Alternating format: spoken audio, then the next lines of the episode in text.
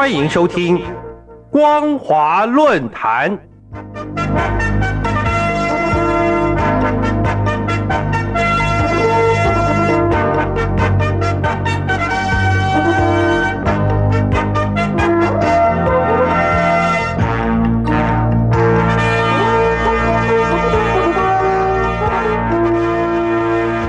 听众朋友您好，欢迎收听光华论坛，我是黄轩。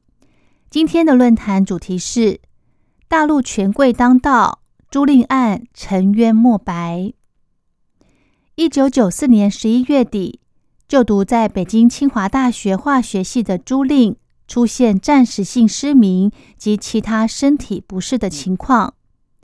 虽然经过治疗后恢复，但是在一九九五年二月底又再度出现身体不适，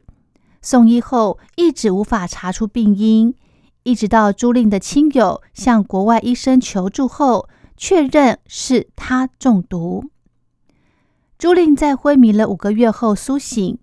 清醒后的朱令因中毒导致脑神经受损，全身瘫痪，双眼失明，智力退化到七岁，从此生活无法自理。一九九五年五月。北京警方针对朱令被投毒一事立案调查。就在警方立案调查前，朱令的宿舍发生了窃案，朱令的私人用品因此丢失。最后，北京警方则是以由于事发两个月后才报案，直接证据已被灭失，案件继续侦查难度大。经中央领导批示。北京市公安局在一九九八年八月二十五号就结案，而事实上，警方一度锁定朱令的室友孙姓同学是嫌疑人，但最终不了了之。一直到二零零二年，朱令的友人在网络发文指称孙姓同学就是下毒的凶手，并说此案未侦破是因为政治的干扰。网友指出，孙姓同学的祖父是孙月琪，他曾经担任中国人民政治协商会议全国委员会第二到第四届的委员，以及第五到第七届的常务委员。二零一三年上海复旦大学投毒事件使朱令案又再度被提起，国际各大主流媒体，包括美国 CNN、纽约时报、华尔街日报。华盛顿邮报、英国路透社及香港的南华早报等众多网络媒体都开始报道租赁事件。其中，《基督教科学箴言报》指出，中国大陆民众的怒火指向嫌疑人，可能是因为他是精英子弟而被认为享有特权。南华早报提到，大陆的网友普遍认为。一桩并不复杂的刑事案件会在十九年后又重新提起。此前是因为政治介入，而现在仍然是受政治的影响。而《环球时报》则是指出，舆论激动的原因主要有两点：第一是朱令的悲惨遭遇令人唏嘘；第二是网络上盛传嫌疑人的家庭有背景。当时孙家是透过动用关系才平息此案的。大陆民众的愤怒来自中共高层的权贵犯罪，是人尽皆知的事实。其中最常见的是经济犯罪，也就是中共权贵透过政治权力获取个人的经济利益。美国华府学者裴敏欣的著作《出卖中国》里就有提到。威权体制下的经济发展，容易导致权贵资本主义的根本原因，在于统治精英控制巨大的经济资源，还有对产权的绝对定义与支配权。从习近平上台后，以官员贪腐为名，清除政敌及异己，屡试不爽，并利用此举赢得民众支持执政，就可以发现。中共官员贪腐的普遍性。根据网络的资料显示，习近平二十大执政后推动的反贪腐运动中，已经有三百零六名归中共中央组织部直接管理的地方厅级以上的中管干部被捕，而人民共军及武警部队中被捕的副军级以上军官达八十四名，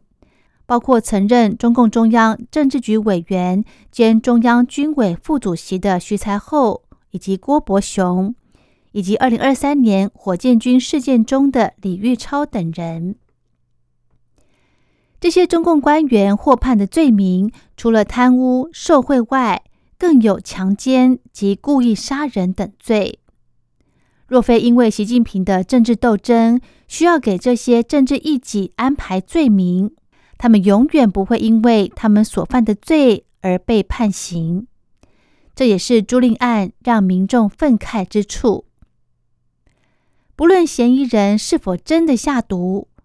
但他的家族拥有的政治身份，以及中共警方侦办案件的方式，迄今都不愿意公开侦查过程中的资料以及报告，都让中国大陆民众感受到政治操控的力量。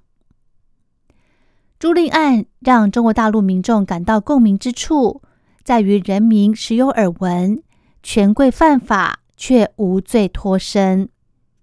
加上日常生活中目睹中共地方公务人员依仗着职权欺压刁难民众，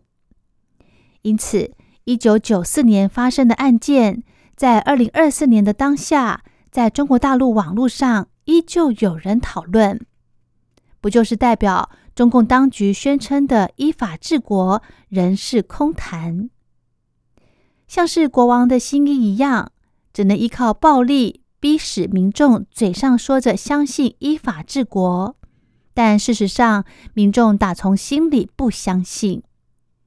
只是因为害怕受到国家暴力而无法说出心中的想法。诚如《出卖中国》这本书中所提到的，能够有效解决这种权贵资本主义所产生的问题，只有民主机制，而中共。不可能主动改变他所依附的政治以及经济体制，因为这正是中共垄断权力的基础。而中共为了维持他统治所产生出的权贵们，将持续的荼毒人民。就算因为发生内部分裂、经济动荡、群众起义或对外战争失利，而导致中共突然瓦解。也难以立刻迎来真正意义上的民主，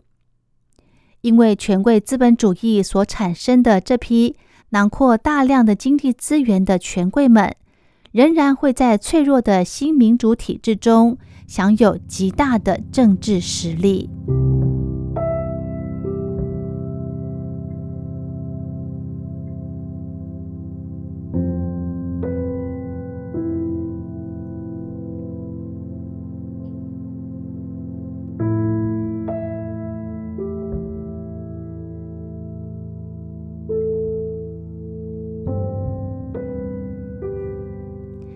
好的，今天的论坛主题是大陆权贵当道，朱令案沉冤莫白。